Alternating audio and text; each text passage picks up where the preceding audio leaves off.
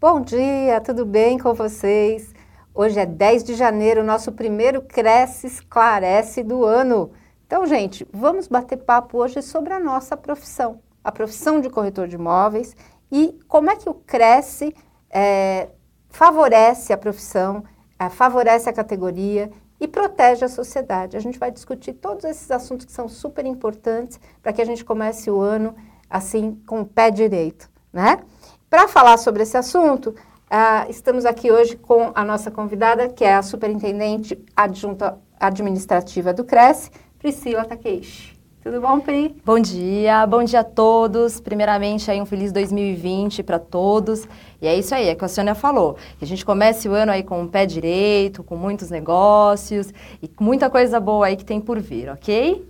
A gente tem certeza, né, que o corretor está super é, com umas boas expectativas, né? Porque o mercado está aquecendo. E a gente sabe que quando o mercado começa a aquecer, a gente começa a ter um entusiasmo maior pela profissão de corretor de imóveis, né? Então, vamos falar um pouco sobre isso, Priscila. Quais são as etapas é, que uma pessoa tem que cumprir para se tornar corretora de imóveis?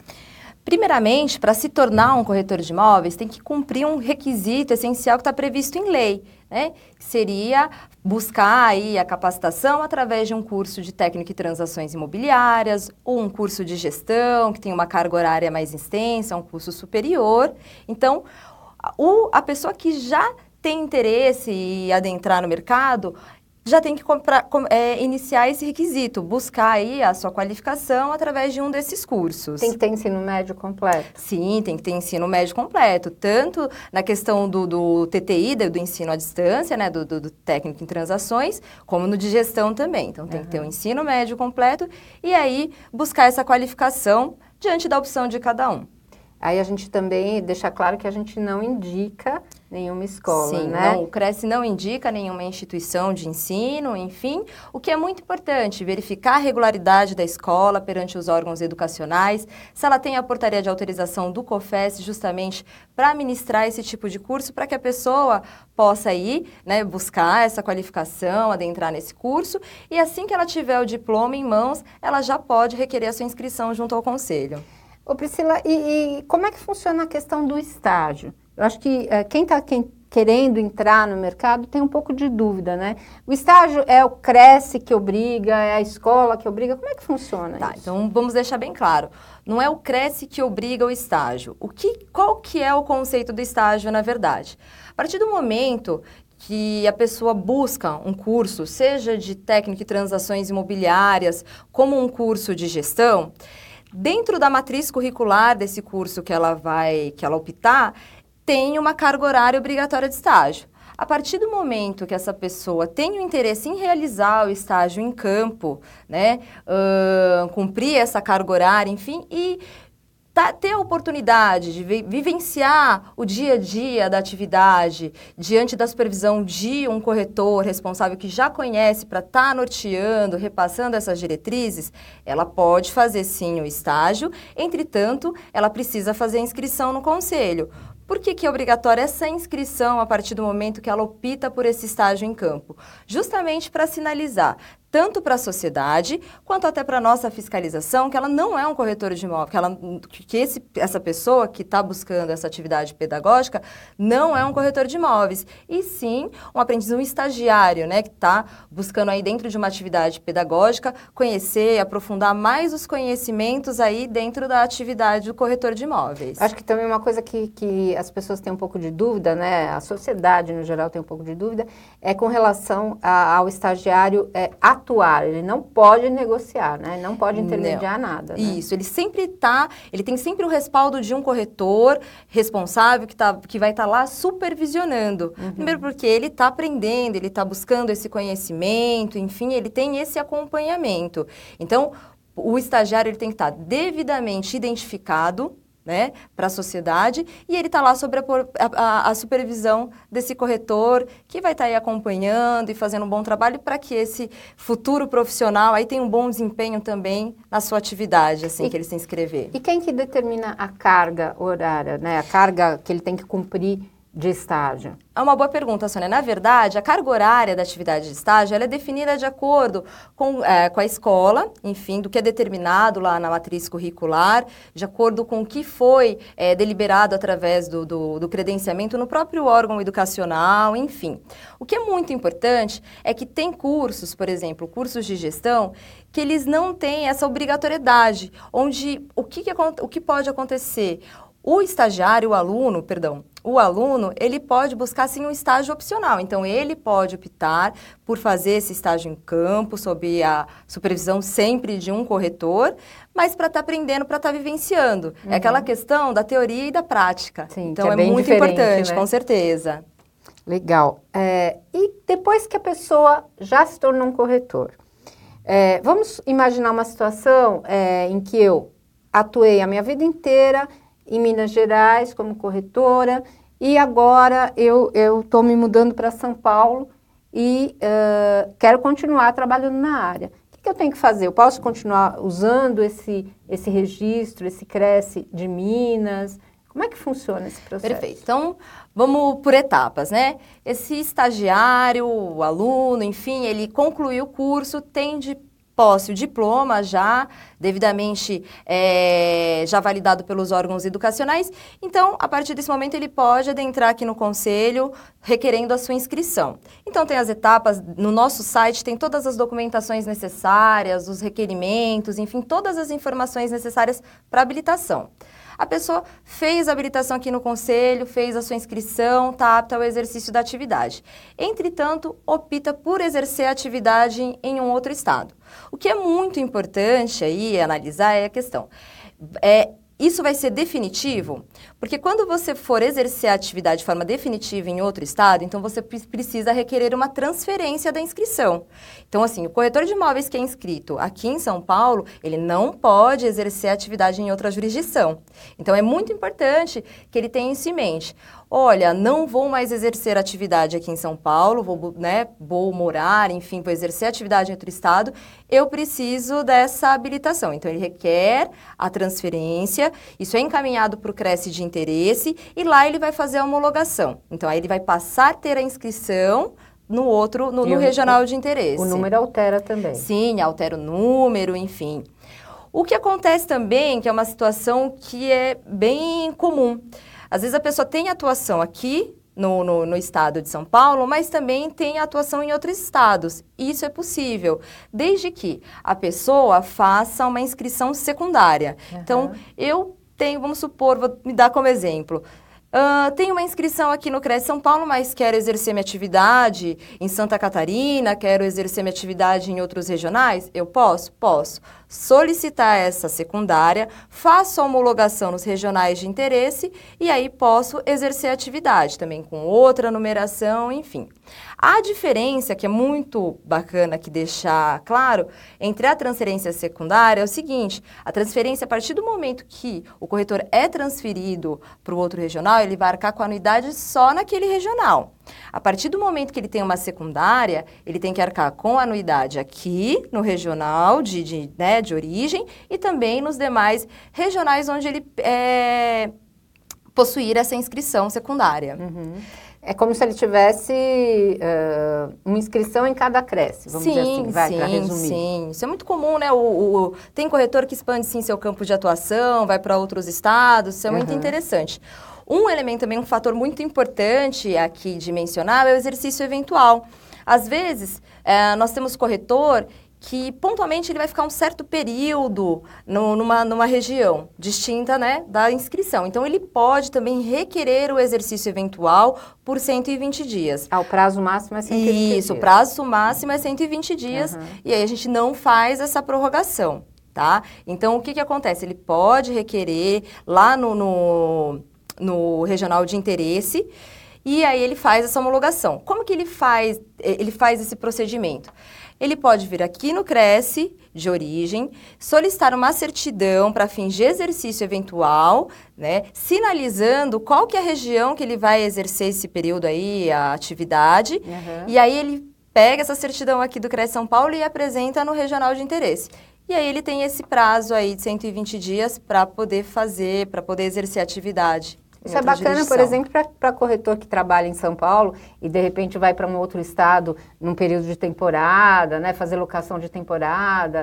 É, por exemplo, vai para estados é, que tem um litoral bacana, tipo Bahia, né? Alguma coisa do sim. Nordeste. E aí ele pode, por exemplo, fazer intermediação de locação com essa, com essa autorização, vamos dizer assim. Sim, isso permite uma flexibilidade, né? Porque às vezes a pessoa tem um período de fato que ela quer exercer atividade em outra jurisdição, então é um procedimento que acaba flexibilizando sem que ela tenha que ou pedir uma é, secundária, uma transferência, uhum. enfim. Vamos falar um pouquinho de anuidade, especialmente hoje, a, a gente precisa lembrar, você corretor que está aí em casa, que hoje é dia 10 de janeiro que, que representa essa data, Priscila, para em questão da anuidade do corretor? Isso, hoje, ah, para quem tiver interesse em realizar o pagamento da anuidade com um desconto de 5%, então hoje é o último dia para recolhimento da anuidade com esse desconto, ok? Lembrando que a anuidade integral ela vence em março, no dia 31 de março.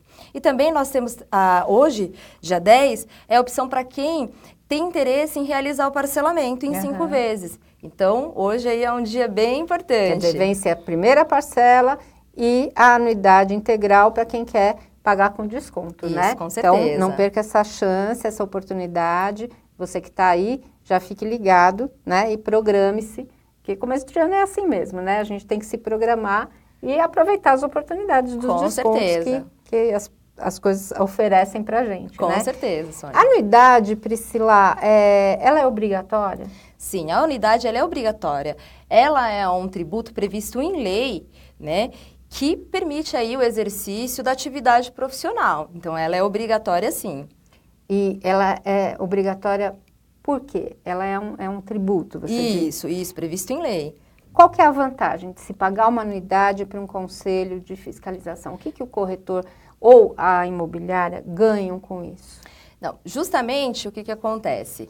O, a anuidade, ela permite, ela possibilita que toda essa máquina administrativa do conselho funcione em prol da atividade profissional e, mais importante, da sociedade. Então, todo esse trabalho que o Conselho tem frente à sociedade e frente à categoria, enfim, é é, é, é, possível através desse recolhimento. Né? O que, que acontece? Hoje o Cresce, eu vejo que ele tem uma estrutura muito bacana, porque uh, diante de todo esse trabalho que nós temos aí, por ser um conselho de fiscalização, nós também é, disponibilizamos a todos os corretores uma atualização através dos nossos cursos, de nossas palestras, né? temos diversos treinamentos, temos o, uma plataforma do Google que a gente vem já divulgando há muito tempo, justamente que o corretor ele pode aí se credenciar através do login do e-mail e se aproveitar também dos cursos, poder aproveitar dos cursos que nós fornecemos, enfim, tem bastante coisa interessante aí, né, Sônia? Então, é todo esse trabalho que envolve o conselho, que justamente de promover essa atualização para que o corretor possa promover com excelência um trabalho frente à sociedade. Uhum. É, com relação a cursos, né, você estava falando, é, a gente tem muito claro isso, né, de, do, do, valor que o, que o corretor teria que pagar. Por exemplo, se ele fosse fazer um curso de perito judicial ou um curso de avaliação imobiliária, que o Cresce fornece gratuitamente. Gratuitamente, isso é né? é muito importante mesmo, dizer que nós temos aí, além de todos esses cursos e palestras, o que é interessante, o Cresce tem um acervo no site de todo, de todo esse trabalho, de todas as palestras que são realizadas de diversos temas e que permite essa atualização contínua, contínua, perdão. Hoje, nós vemos que o, o mercado ele muda cada vez mais, uh, temos diversas tendências que estão chegando para ficar, então é muito importante que o corretor aí participe, que ele tenha aí acesso a todas essas informações. Então, o Conselho tem uma preocupação muito grande nesse sentido. E é por a... isso que a gente disponibiliza todas essas informações. Além né? dos convênios também, né? Com certeza. Uh, o Cresce ele faz é, diversos convênios, né? ele firma convênios não onerosos com diversas é, empresas, enfim, enfim, justamente para que o corretor tenha aí benesses, tenha uns descontos em qualquer tipo de, né, de atividade, enfim, uh, que favoreça aí que possibilite, nós temos convênios de desconto de automóveis, convênios médicos, enfim, e assim, são todas as empresas que têm interesse em firmar essa parceria de forma não onerosa, que fica lá divulgado no nosso site e que é bem interessante aí. É bacana dizer que por região é tudo bem é, selecionado, então o corretor que pertence a uma certa região do estado, ele já vai ter acesso a quais convênios pertence, enfim, o que ele pode utilizar. Isso é muito importante. É legal lembrar também que o corretor, ele mesmo pode indicar, se ele conhecer algum profissional bom, de qualidade, que queira é, fornecer um desconto para o corretor, ele pode indicar esse profissional pela sua delegacia, né, por meio da sua delegacia, e é, fazer um convênio que favoreça não só esse profissional, mas toda a categoria na sua cidade, no seu, no, na sua região, né? Uh, vamos falar um pouco, voltando um pouquinho na questão da anuidade, é, você disse que hoje também vence o parcelamento, né? Sim. A primeira parcela. É, como é que funciona o parcelamento da anuidade? Ele pode parcelar em até quantos, quantas vezes? É, ele pode pagar com cartão de crédito? Dá uma orientada no Sim, pessoal que está pagando sua anuidade hoje. Bom, Hoje, uh, eu ressaltei a questão da primeira parcela para quem optar pelo parcelamento em cinco vezes, justamente porque hoje é o último dia para essa opção através do site. Você entra no site e tem acesso a esse parcelamento. Entretanto, o Conselho também disponibilizou uma ferramenta que é o pagamento através de cartão de crédito, onde tem um link específico no site, onde ele pode fazer aí a simulação de como ele quer fazer esse parcelamento e a quantidade de vezes. Só que o que é muito importante sinalizar aí para todos, tá? Que os juros, enfim, diante dessa simulação que é cobrada por conta desse parcelamento na opção de cartão de, cartão de crédito, não é um juros cobrado pelo conselho, e sim pela operadora do cartão. Então, é, muita, é, é muito importante que o corretor tenha atenção nesse sentido e que, se de fato atende né, o que o sua bolso, a sua necessidade né? momentânea, justamente que se atente a essa questão dos juros, enfim é uma possibilidade também justamente para que cada um possa se adequar aí de acordo com as suas necessidades. Como bem você falou, estamos no começo do ano, é. então temos diversas contas, e aí foi uma ferramenta também que o Cresce disponibilizou. É, normalmente a gente uh, deixa isso claro, né? Porque as, as, pessoas podem até confundir um pouco, né? Você fala em parcelamento, ah, mas o parcelamento do cartão de crédito é com juros, sem juros. Não, uma coisa é você parcelar aquilo que é permitido pela lei, é parcelar pelo Cresce, né? Isso. E a outra é você parcelar pelo, pelo cartão. cartão. de crédito, aí a opção é, é, sua, né? Com certeza, é isso aí, Sônia. Legal. É, e o que, que acontece quando o corretor deixa de pagar a anuidade? Quando o corretor deixa de pagar a anuidade, justamente isso vai ficar constando no prontuário dele, não é um impeditivo para ele exercer a atividade, que isso fique bem claro. Ah, então, por exemplo, se eu estou devendo a anuidade de 2019, vamos dizer assim, é, eu posso continuar trabalhando? Posso continuar sim, atuando? pode sim. Né? Então, o que, que acontece? Quando o corretor deixa de, de, de recolher a anuidade, fica com essa pendência, enfim, uh, ele tem a, a, a CIP, ele não consegue a emissão do cartão de identidade de regularidade profissional do ano subsequente, no caso. Uhum. Ele corre sim, a, a, se ele tiver em campo, enfim, a fiscalização vai fazer uma notificação para ele fazer essa regularização, inclusive orientando através dos nossos analistas de conformidade quais são as possibilidades de pagamento, até para que ele se mantenha é, de forma regular. Após essa notificação, tem um período específico que vai ser verificado se de fato ele cumpriu ou não, podendo aí para frente ser gerado um auto aí de infração, enfim. E aí segue o rito processual normal, uh, dependendo da quantidade de anuidades, enfim, que pode futuramente incorrer no cancelamento. Mas isso é um processo é, longo, tem toda a orientação do CRES através dos nossos analistas. Uh, nós tam também temos aí possibilidades de pagamento que visa aí, que possibilita a regularização dessa pendência. Então é muito importante que o corretor tenha ciência dessa situação, tanto da pessoa física quanto da pessoa jurídica também. É, e também é bom lembrar, né, que é, a única coisa que ele perde estando, não estando regular com o Cresce é, são, é a questão dos cursos, palestras, né, porque também não é justo, né, ele ter acesso sendo que ele não está regular, né? Isso. O, o que, que acontece? Na verdade, tem essa questão, enfim, mas fica tudo também disponibilizado através da nossa TV Sim, Cresce. sim. Então a gente tem um acervo muito grande aí de palestras, então ele não perde esse acesso à informação. Isso é bem importante deixar claro para o corretor. Ótimo. E em termos de penalidade para a imobiliária que empregar um pseudo corretor para intermediar imóveis, a gente vê muito essa, esse questionamento do corretor, né? O corretor quer saber o que, que pode acontecer se ele perceber que tem uma imobiliária que está atuando com um pseudo-corretor ou mesmo com um estagiário, o que, que acontece?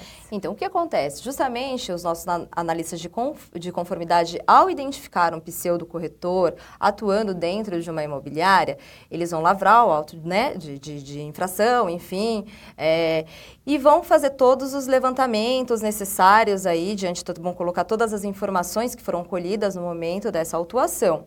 E aí gera-se um processo que vai correr aqui dentro do conselho. Após o trânsito em julgado dessa situação, desse processo, é que aí a, a imobiliária que né, é, permitiu que esse pseudo autuasse, enfim, ela responde sim por um processo ético-disciplinar por facilitação. Tá? Então, tem penalidade sim para a imobiliária que permite esse tipo aí de atividade irregular através de um pseudo. E o que, que você aconselha para o corretor que perceber essa situação? Que, ele Sim, tem que fazer? é claro, ele tem que denunciar. Nós temos através do nosso site todos os meios de denúncia e é através dessa ferramenta que a gente consegue alcançar um êxito melhor, porque além do trabalho que os analistas de conformidade realizam diariamente, é através também dessa disposição que o corretor tem de colaborar com o conselho que contribui muito aí no efetivo do, da, desse, de, dessa fiscalização, desse trabalho, enfim. A gente fala em colaboração, né? A gente tem também a questão eh, da, dos participantes que são membros de comissões e grupos de trabalho. Uma delas que trabalha bastante é a Coapim, né? Isso, a Coapim, que justamente trata dos processos inscricionários, daquela pessoa que busca é, adentrar na atividade profissional, que está requerendo a sua inscrição. Então, a, essa comissão aí é muito importante, tem um peso muito importante para o Conselho, justamente porque todos os requerimentos do, de, de, pessoas que têm interesse em ingressar aí no mercado, em, em se inscrever no Conselho, passam por essa comissão, que analisa constantemente todos os requerimentos, todas as informações, eles fazem a segmentação de todas as informações que são colhidas para poder aí validar essa questão do, do, do, do profissional, né? Para que ele possa, de fato, se inscrever, concluir a sua inscrição no conselho. Então, quando eu quero me tornar um corretor, a minha documentação é analisada por um outro corretor. Sim, é, é uma equipe voluntária de corretores uhum. né, que, que, comparecem semanalmente no conselho, justamente que vão estar fazendo toda a verificação da documentação que foi apresentada por aquele interessado em se tornar um corretor de imóveis. É passado pela Coapim, essa pessoa que adentrou também com a inscrição, ela é convocada para participar de uma sessão plenária de compromisso público. Após a participação na sessão plenária de compromisso público, é que de fato ela se torna um corretor de imóveis. É obrigatória, é obrigatória né? a participação. a participação, é isso aí. Não adianta eu vir aqui, eu me tornei corretora, e aí eu, eu chego aqui na secretaria do Cresce e falo, olha, me dá o meu, meu, meu minha CIRP, né? Que eu já sou corretor. Não é não, assim não. que funciona. Não basta. Não basta entrar só com o processo de inscrição e colher aquele protocolo da documentação e considerar que já se tornou um corretor. Não, não. Esse aí é um meio para você se tornar um corretor. Você vai primeiramente adentrar com essa documentação junto ao conselho, isso vai ser analisado. O que é muito importante, é, até ressalta aqui, é que esse processo de análise está sendo muito rápido pela secretaria do conselho, né? Então passa pela nossa comissão, pela Coapim. Após a aprovação, esse interessado é convocado para participar de uma sessão plenária de compromisso público e através da participação dele é que ele se torna um corretor. Isso é regimental, está previsto na norma regulamentadora, então tem que ter essa participação Aliás, é, sim. É uma solenidade que vale a pena, né, Priscila? Porque o corretor né, o futuro corretor, né, quando ele participa dessa plenária, ele recebe todas as orientações né, do presidente a respeito de como é que funciona o conselho, né? É isso mesmo. É uma sessão plenária que justamente também tem um caráter muito orientativo, fora essa questão de ser um ato solene, enfim, mas justamente é repassado todas as informações, todas as orientações sobre a atividade, sobre a necessidade de ética para o exercício da atividade. O presidente foca muito nessa situação. Então, é um momento que eu acho que vale a pena participar, para de, de forma mesmo se inscrever no conselho e daí para frente exercer a atividade, né, com toda a propriedade, enfim. É uma cerimônia muito bonita. Com certeza. É, alguns inscritos, eles, eles comentam às vezes que ah, o Cresce deveria dar assistência jurídica aos profissionais. É, isso está previsto em lei? Isso é hum, permitido? Não, não está previsto em lei, isso não é permitido. O profissional que tem aí, precisa, necessita de uma assistência jurídica, justamente ele precisa procurar o profissional adequado para fornecer essa assistência jurídica. O que a gente no Cresce, o o que a gente acaba fornecendo através das nossas palestras, né? Dentro da área restrita do corretor também, nós temos alguns modelos de minutas, enfim, que acabam colaborando nessa situação. Mas assistência jurídica nós não temos previsão legal para fornecer aos corretores. Então é importante lembrar, né? Porque é, muita gente confunde a função de um conselho de fiscalização com a função de um sindicato, né? Essa é uma das funções de um sindicato. Né? Isso, com certeza não é a função do conselho, não é, não é previsto conselho, em lei exatamente. justamente. Então é bom, é bem bacana deixar isso bem claro para que o corretor tenha ciência. Mas o que é bacana também é informar que Dentro do nosso aí, é, acervo de palestras tem todos os profissionais que têm requisitos, inclusive até advogados, enfim, que passam orientações aí que são muito importantes para a atividade. Lembrando nessa questão também, jurídica lembrando também. também que a gente tem o programa toda quarta-feira com o professor Júlio César, né, que é o Questão de Direito, né? Com certeza. Que é um excelente é, acervo de informações ali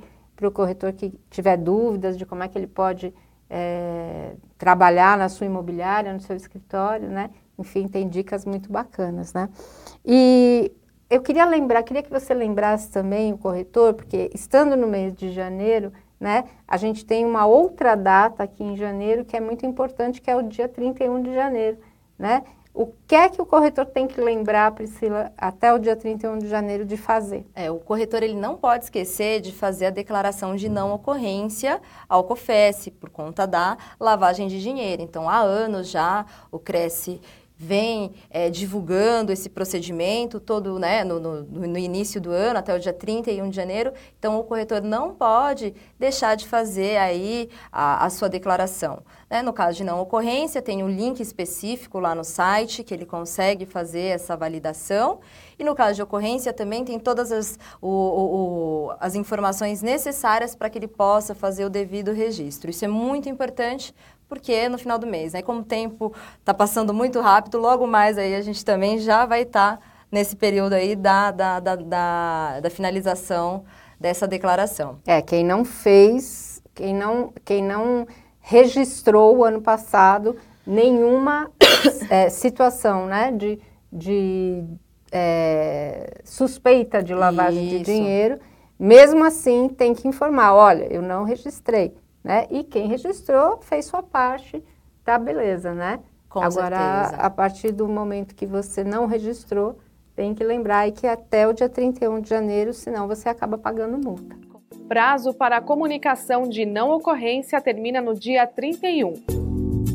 Esse expediente é obrigatório a todos que no ano passado não informaram nenhuma transação imobiliária ao COAF considerada suspeita, ou seja, que tenha sido realizada em espécie, pedras preciosas, joias, cheques de terceiros ou algo semelhante. Até o dia 31 de janeiro, todos os corretores e imobiliárias devem acessar o site do COFES www.cofes.gov.br no link relativo à lavagem de dinheiro para realizar a comunicação de não ocorrência. Para fazer a comunicação é muito simples. Basta acessar o link na página do Conselho Federal, escolher entre pessoa física e jurídica e atestar a veracidade da informação. Ao fazer isso, o profissional se exime de qualquer corresponsabilidade sobre possíveis crimes de lavagem de dinheiro no mercado imobiliário. Priscila, eu queria que você deixasse um recado aqui para os corretores que estão começando o ano, que estão aí todos esperançosos, né? Qual que é o, a mensagem que o CRES está deixando para eles hoje? Justamente, que a gente tem aí bastante otimismo. Uh, eu acredito que nós tenhamos boas notícias no mercado, novas regras de financiamento que estão para sair, enfim. Então, o que, que eu desejo? Um feliz 2020 para todos, que a gente tenha o um mercado aquecido, que tenhamos sucesso também e que todos que tiverem interesse aqui em conhecer as atividades do Conselho e que tenham interesse em participar participar dos nossos grupos voluntários, de conhecer o trabalho que o Cresce faz frente à sociedade, que a gente está à disposição aqui no Conselho, ok? É um trabalho bem bacana, viu, gente? Olha, vale a pena, né? E você está fazendo em prol da sua categoria, né? Que Com isso certeza. acaba refletindo no teu trabalho, no teu dia a dia e no sucesso da profissão. É um prazer é, ter começado o ano aqui com vocês e com você também, Priscila, que eu acho que foi bem orientativo o nosso programa. Quero agradecer a sua participação. Obrigada, Sônia. Estou sempre à disposição. É isso aí. É isso aí, gente. Uma boa semana, bons negócios e até a semana que vem.